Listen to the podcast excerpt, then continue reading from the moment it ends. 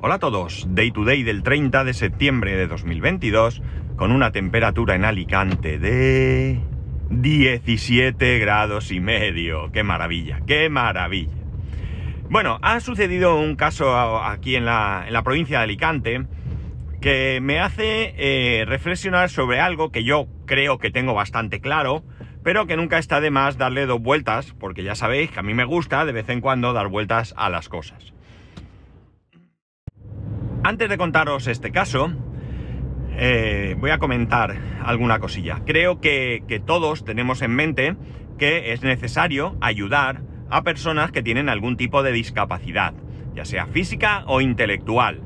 Eh, yo, a mí, sabéis que me gusta ir siempre un pasito más allá y creo que, que no se trata de ayudar a las personas con discapacidad, sino que tenemos que trabajar para que se den las condiciones necesarias para que estas personas puedan ser lo más autónomas posibles dentro, evidentemente, de las posibilidades que existan, ¿no? Por ejemplo, evidentemente, una persona que va en silla de ruedas, que le falta un miembro, eh, podemos eh, establecer todos aquellos eh, mecanismos para que puedan moverse con cierta soltura. Ya sabemos, rampas, escaleras mecánicas, ascensores, puertas que se abran automáticamente, es decir, todo este tipo de cosas. Está muy bien que cuando vamos a algún sitio y vemos una persona con su silla de ruedas, pues le abrimos la puerta, le sujetamos y oye, encantadísimos todos porque muy bien. Pero creo que sería mucho mejor que estas personas no dependiesen de que haya alguien que pueda abrirle la puerta o que se vean en la dificultad de eh, tener que abrir ellos mismos la puerta eh, cuando no, no está preparado para ello.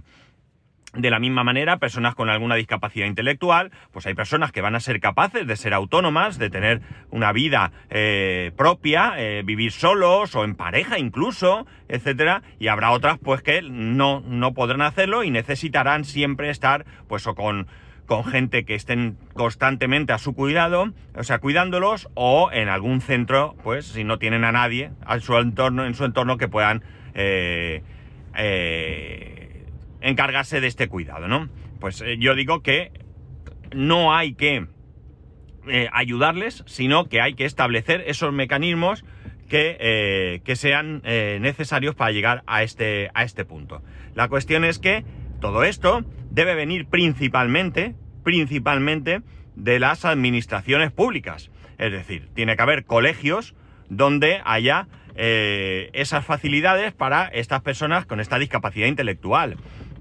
Y por nuestra parte tenemos que tratar de normalizar que son personas como nosotros con una discapacidad. Una persona con discapacidad intelectual no es tonto. Eso por suerte quedó en la historia. Es una persona que tiene unas necesidades y por tanto pues necesitará un aula donde podamos cubrir esas necesidades. Y a futuro pues lo mismo a la hora de, eh, de incorporarse al mercado laboral. Creo que personas con... Yo he conocido personas con síndrome de Down que tienen su trabajo, que cumplen con su trabajo y que sus jefes están encantadísimos. El caso quizás más visible lo podemos ver en algún supermercado donde hay, hay personas que se encargan pues de recoger las cestas, de ayudar en esto, en lo otro, y tienen su trabajo, tienen sus ingresos y por tanto pueden eh, hacer una vida dentro de, de, sus posibilidades normal, que es creo a lo que debemos de tender, a normalizar esa situación. Creo que muchas veces lo que hacemos es apenarnos. Ay, pobrecito, va en silla de ruedas. Está claro que un chaval que joven, que va en moto, tiene un accidente y se queda en silla de ruedas, es duro. Es duro porque, porque no lo es, no hay más. Pero no creo que sea cuestión de, de apenarse, pasarle el hombro por la espalda eh, y decirle, ay, pobrecito de ti, qué mala suerte has tenido. No, vamos a buscar que supere dentro de lo que cabe, que Ojo, tampoco voy a decir que estas cosas sean sencillas, pero que supere ese trauma y vamos a intentar que pueda llevar una vida, como digo, eh, normal o lo más normalizada posible. Eh, todo esto, como, acabo de decir, debería estar eh, partiendo, pero sin ningún tipo de duda, desde las administraciones públicas. Evidentemente, en los colegios, los colegios tienen que estar adaptados. Hay niños que van en sillas de ruedas, y deben de tener eh, aulas o aquí yo no voy a entrar en esta discusión porque yo no tengo el conocimiento suficiente, hay quien piensa que niños con discapacidad intelectual deben de estar en aulas propias y hay quien piensa que hay que, eh, que mezclarlos en aulas eh, eh, con niños de educación ordinaria, ¿no? No lo sé, no lo sé. Es decir, educación especial y educación ordinaria en un mismo aula. No, no, lo tengo yo claro, ¿vale? Esto tendrían que ser los expertos y quizás incluso puede ser que haya diferentes grados en los que se pueda, se pueda hacer. La cosa es que es que, bueno, pues eso, tiene que haber aulas y tiene que haber apoyos y tiene que haber personas cualificadas que colaboren para que estas personas adquieran la formación que, van a necesitar en un futuro. Ya digo, todo esto creo que lo tenemos normalizado y aunque lamentablemente faltan medios, eh, leemos habitualmente en el periódico o en la prensa escrita o lo que sea la falta de medios, las quejas de padres, de asociaciones y demás, bueno, pues no sé, creo que es algo que quien esté encargado de todo esto debería de caerse en la cara de vergüenza de que saliese un solo caso que eh, no, estuviese cubierto por esta eh, ayuda o como queramos llamarla, ¿de acuerdo? Pero bueno, no, no suele pasar. Hay colegios, colegios públicos, en los que no hay ese apoyo para niños eh, que tengan alguna discapacidad. Y ya digo, yo como, como ciudadano, como persona que paga sus impuestos sin engañar ni un solo euro, tampoco es que yo pueda engañar, no sé si pudiese, qué haría, pero no puedo engañar, mis ingresos están muy claros, pues evidentemente no estoy en absoluto de acuerdo con esto. Es decir, yo quiero que haya una educación buena, luego no soy de los que piensan que la educación tiene que ser toda pública, ¿de acuerdo? Yo no tengo ningún problema ni con la concertada ni con la privada, ¿de acuerdo? Pero bueno, oye, que lo que sí que está claro es que debe de existir, eh, debe de existir ese, ese apoyo por parte de las administraciones a esos colegios públicos como poco.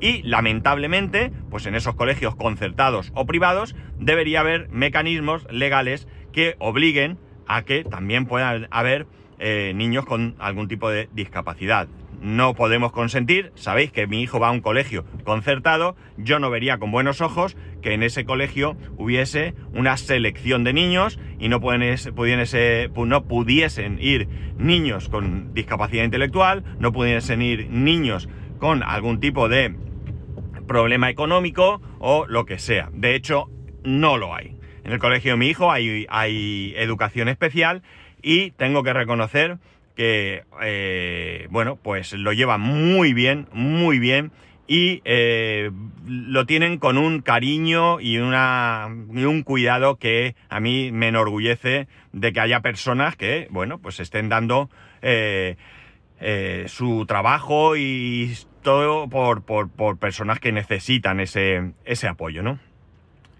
Bien, como digo, todo esto lo tenemos claro, ¿vale? Bueno, pues lo que voy a contar, mm, desde luego, si personas con una discapacidad que tenemos clarísimo que necesitan este apoyo, eh, no lo tienen al 100%, el caso que voy a contar es todavía peor porque, claro, aquí se ve como una bendición. Y es cuando, ¿qué pasa cuando esos niños no tienen una discapacidad, sino que resulta que son niños de altas capacidades? Pues vamos a peor.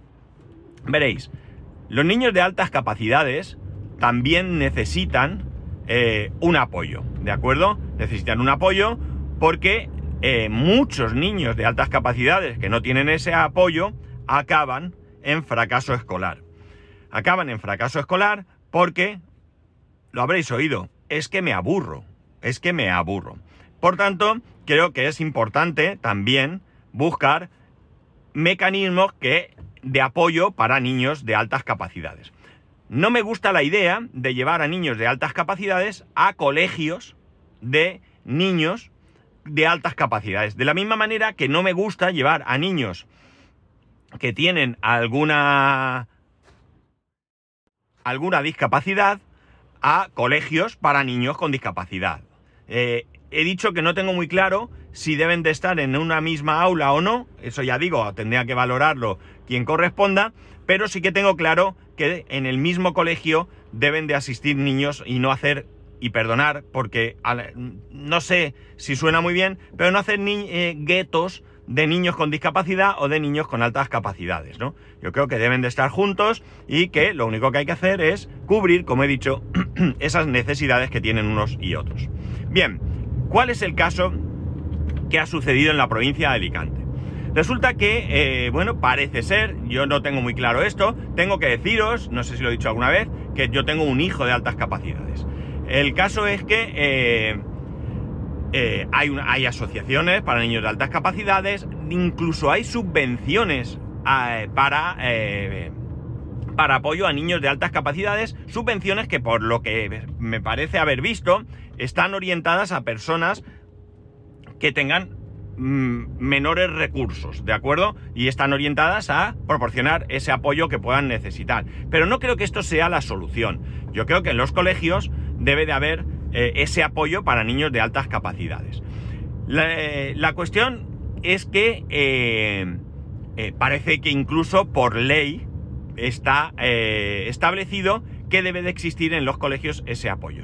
Bien es cierto, bien es cierto que aquí en la comunidad valenciana hay un proyecto, un proyecto piloto, en el que se han establecido unos colegios o institutos eh, para acoger a niños de altas capacidades. Ya estamos con lo de que mm, los estamos separando, ¿no? Bueno, insisto, voy a, acogerme a lo de que yo no tengo formación sobre esto y que deberían ser eh, otras personas quien lo, quien lo, quien lo decidiesen. Lo que sí que tengo claro es que a mí, por ejemplo, en algún momento hablaron de eh, la posibilidad, no en el momento en que estábamos teniendo esa conversación, sino en un futuro, de pasar de curso a, nuestro hijo y yo en un primer momento dije que mm, a priori no me gustaba, no me gustaba la idea porque creo que debe de seguir su curso, debe de seguir su curso con el apoyo que necesite, pero no creo que cambiarlo de curso pueda ser bueno. Él tiene sus amigos, tiene su entorno.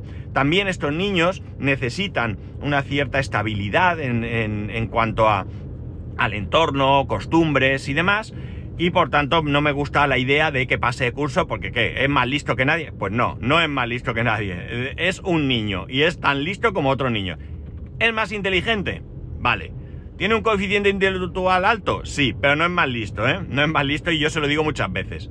Yo le digo, eh, que sepas que ser inteligente es algo con lo que se nace y que está ahí. Y unos somos más, otros menos. Y ya está, no pasa nada. Pero ser listo se aprende. Y se puede ser poco inteligente y muy listo, y se puede ser muy inteligente y poco listo. Y esto se lo repito yo constantemente. Bueno, la cuestión.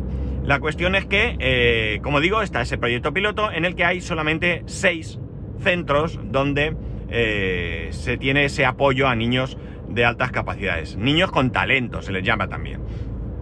Eh, hay dos por provincia, dos en Castellón, dos en Valencia y dos en Alicante son claramente insuficientes, aunque no lo creamos, hay más niños con altas capacidades de los que podamos pensar. Y eh, bueno, pues el, problema es que evidentemente no hay suficientes plazas y que además, y que además resulta que, eh, eh, a ver qué iba a decir yo, que no hay suficientes plazas y bueno, pues, ah, sí, que como he dicho, parece ser que esto está respaldado por algún tipo de ley que tiene que existir. No digo ya este, este tipo de colegios eh, separados o institutos, no. Debe de haber en los colegios, hablo siempre públicos, ¿eh? Estoy hablando de públicos, debe de haber por parte de la administración pública este apoyo. Insisto, concertados y privados, eh, si existe la ley, la administración, la Consellería de Educación, eh, debería de cerciorarse que los colegios privados y concertados cumplen con la ley y tienen los mecanismos necesarios para atender a niños con discapacidad y a niños de eh, altas capacidades. ¿De acuerdo? Esto creo que es indiscutible. Pero en, el, en, el, caso de colegios públicos, que la responsabilidad es 100% de la administración, parece que, como digo, no se cumple todo esto. ¿Qué es lo gravoso de todo esto? Porque vosotros diréis, no, claro, si es que el niño es inteligente, es que, bueno, ojo, que tiene su tocado, ¿eh? No quiero ni mucho menos comparar porque ya sabemos que las comparaciones son odiosas y que aquí no se trata de y tú más o tú menos, ¿no? Que cada caso tiene una situación, tiene una necesidad, tiene un compromiso y por tanto no hay que comparar, es que tú, esto, el otro, no, eh, eso es absurdo. Vamos a tirar millas y vamos a ir eh, acometiendo todos los, eh, todas las situaciones diferentes como corresponde. Vale, lo que es gravoso de todo esto, que es gravoso es cómo parece que se ha tratado un caso concreto. Os cuento. Hay una persona, una madre, que pide plaza para su hija de altas capacidades en uno de estos eh, centros. Para el que no hay suficientes plazas porque eh, hay dos centros en la provincia de Alicante y por tanto está en una lista de esperas. Esta madre, la madre de esta, de esta niña, se harta de todo y en un momento dado pone una denuncia, pone una denuncia donde corresponda, ¿de acuerdo? El síndic de Greues, que es el, ¿Cómo se dice? El... Eh, no sé cómo se dice en castellano. El... Bueno, no sé, perdonadme, no sé cómo, cómo se dice en castellano ahora mismo, no sé el cargo en castellano, debería saberlo, pero ahora mismo se me ha ido de la cabeza. Bueno, el defensor del pueblo o algo así, podría ser. Eh, bueno, de aquí de la comunidad le ha dado la razón, ¿de acuerdo? Tiene, esta mujer tiene la razón. El caso es que en este curso le llaman desde, desde este centro y le dicen que por fin su hija, que ya tiene creo que 11 años, 8 eh, años, 11, por ahí anda, ha conseguido plaza en este centro. Ha conseguido plaza y por tanto, eh, bueno, pues este curso, el curso actual, 22-23, ya va a poder estar en ese, en ese centro. Eh, posteriormente, parece ser, bueno, ella inicia todo el proceso para cambiarla de, instituto, etcétera, etcétera. Posteriormente, en algún momento, recibe una llamada de alguien de la Consellería de Educación eh, para decirle que, bueno, efectivamente, que ya tiene plaza, que tal y que cual, y que, bueno, pues que retire la denuncia. Y la madre dice que no, que no va a retirar la denuncia porque ya no es una cuestión de su hija, es una denuncia para todos aquellos niños que se encuentran en la misma situación y que la lucha no es por su hija únicamente, que lo es, por supuesto, sino que es una lucha por que se cumpla la ley. Estas son palabras de la madre. O al menos eso es lo que indican las dos noticias creo que he visto al respecto. Bien, pues aquí no pasa nada y tal. El caso es que posteriormente vuelven a llamarla del centro y le dicen que ha habido un error. Que ha habido un error en las listas y que no. Que a su hija no le corresponde eh, entrar este año en el centro. Claro, claro. Que ojo, los errores existen, ¿verdad? Es cierto que los errores existen.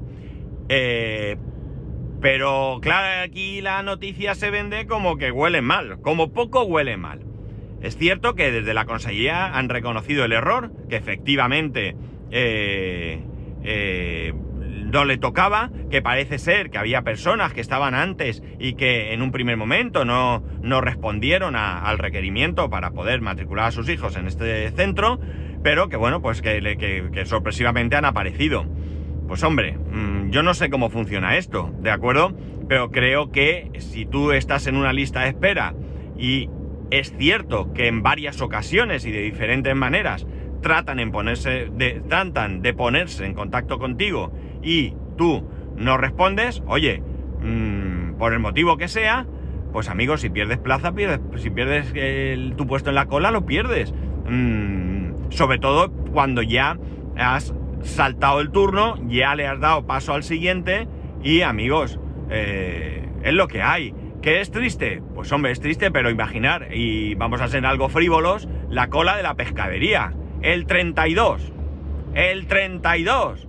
El 32. Y no está el 32. Y tú que eres el 33, levanta la mano. Aquí estoy. Pescado. Venga, pescadilla, no sé qué. El 34, pescadilla. Y al rato llega, oiga, que tenía el 32. Pues amigo, no haberse ido. Lo siento mucho. Ha perdido usted su turno. Porque es que esto es así, esto pasa así en todos lados. Ya sabéis, el que se va a Sevilla pierde su silla. Y no me vale lo de que el que va y viene siempre la tiene, porque no, no es así. Tienes que ponerte a la cola. Sí, vas a tener silla, pero el de la cola, no la silla que tenías antes, ¿no? Y yo creo que, bueno, como poco, como poco, reconozco que a mí me huele mal.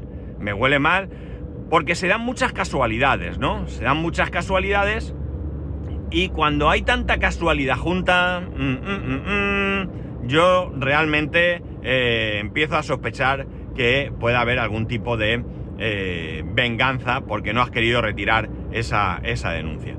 Si esto es cierto, yo no sé si es cierto, no estoy afirmando que esté cierto, yo simplemente llego hasta que huele mal, ¿de acuerdo? Si esto es cierto, me parece de, un descaro y, una falta de vergüenza absoluto. El jugar con una familia, con una niña, simplemente por eh, cuestiones políticas o como queráis definirlas. Me parece una falta absoluta de respeto hacia la ciudadanía en general, no solamente hacia esta familia.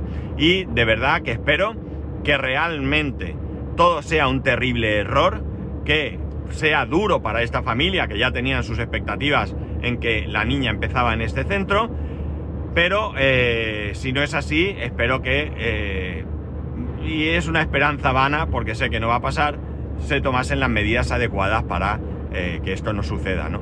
Yo creo que, que no podemos jugar con estas cosas, que, cada uno está en su derecho de, actuar como, como, quiera dentro de la norma y de la ley, y si esta mujer ha pensado que no debe retirar la demanda porque... Eh, por lo que sea, o considera incluso que puede ser una especie de chantaje, entra tu hija, pero quítala y demás, pues oye, hay que asumir las consecuencias. Y quien tenga que tomar las medidas, que tome las medidas. Desde alguna asociación he leído que con respecto a estos eh, centros piloto, estos seis centros piloto, que aparentemente el año que viene o el curso que viene se pretende ampliar a más, eh, que no iban, no comentaban nada porque había que ver cómo funcionaban, cómo iban a, bueno, cómo se daba esta experiencia piloto y que una vez que tuviesen más eh, datos y más información, pues supongo que participarían de algún tipo de, conversación con las autoridades competentes para, eh, bueno, definir si va por buen camino o no va por buen camino. No lo sé. Yo ya digo, a mí, mm, aun sabiendo que estos centros puedan existir, no tengo muy claro si yo hoy por hoy, a mi hijo con 11 años, lleva ya 9 años en el cole, eh, ¿9? Eh, bueno, 9 no 8, este va a ser el noveno, lleva 8 años en el cole y creo que, está en un entorno adecuado. A mí me gusta en el colegio, me gusta cómo tratan a los niños en general, me gusta que exista ese aula.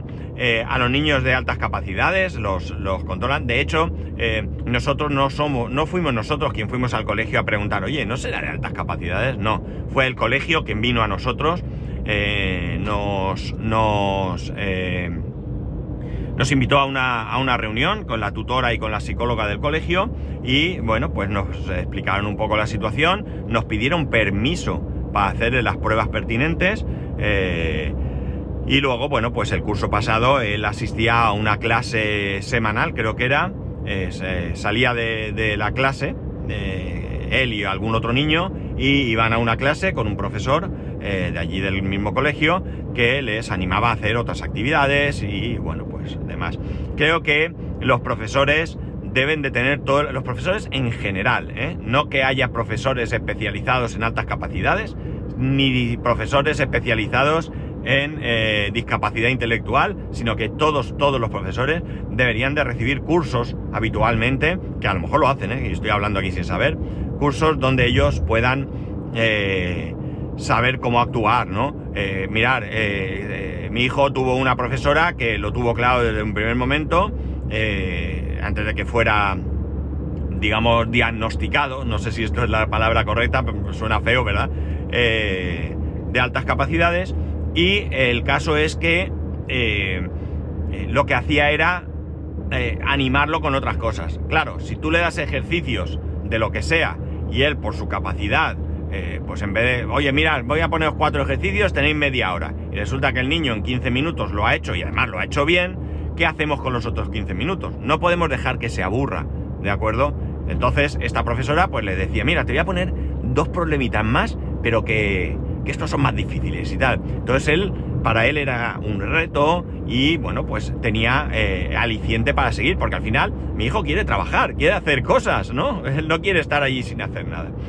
Eh, de hecho, se han dado en algún caso en el que lo han castigado.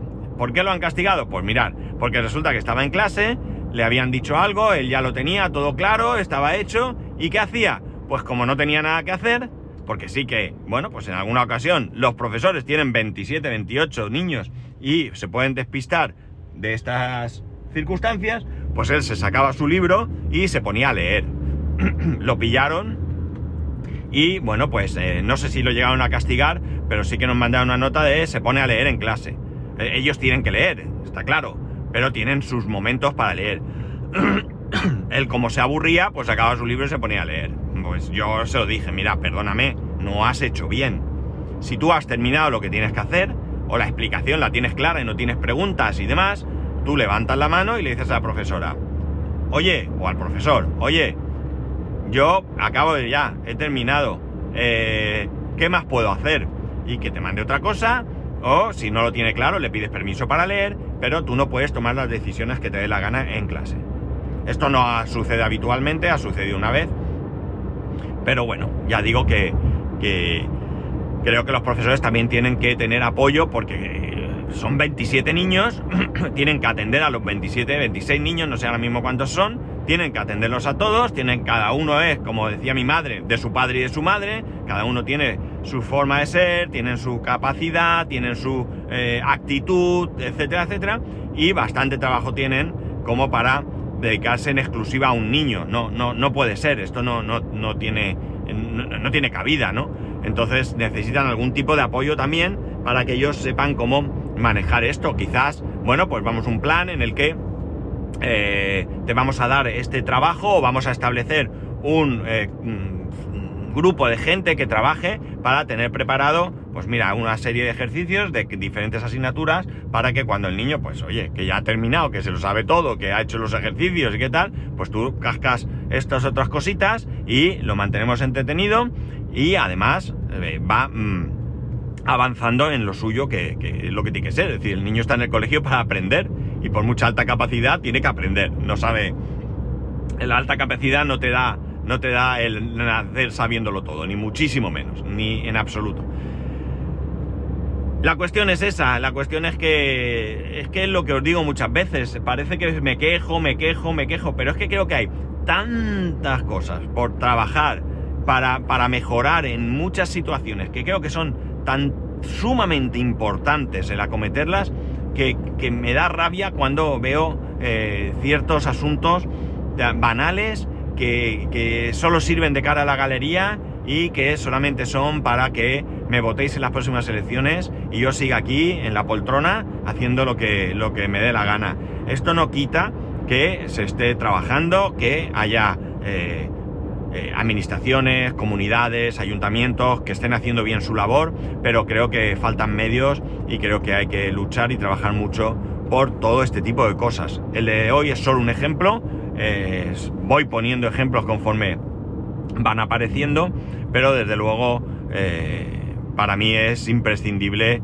eh, invertir en todo esto, ¿no? es algo que no me duele. hay que pagar impuestos, lo tenemos todos claro. Siempre digo que los impuestos deben ser justos y que, además deben ir destinados eh, a las prioridades que tenemos en general la población.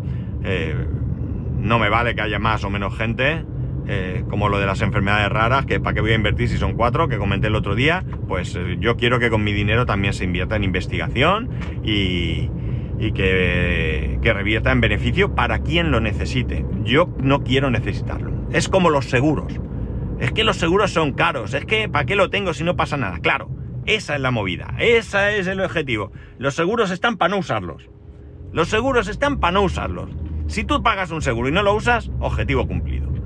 Así que amigos, bueno, esperemos que eh, vaya mejor, que la solución, perdón, la situación de esta familia se solvente lo mejor posible. No sé si esto va a dar guerra, no sé si va a haber más noticias al respecto. Yo si hay noticias las iré siguiendo porque quiero saber cómo se, cómo se resuelve y sobre todo, ya digo, me, enfadaría muchísimo que haya habido detrás de todo esto algún tipo de, venganza. Ya está, nada más. Eh, hemos terminado septiembre, amigos, último día de septiembre. Así que a afrontar el, eh, octubre como buenamente podamos. Eh, los que tengáis la suerte, como la tengo yo, de trabajar de lunes a viernes, pues a descansar Y los que tengáis que trabajar, pues venga, mucho ánimo y, que os vaya lo mejor posible en vuestro trabajo este fin de semana. Y nada más, ya sabéis que podéis escribirme arroba spascual, spascual arroba el resto de métodos de contacto en spascual.es barra contacto. Un saludo y nos escuchamos el lunes.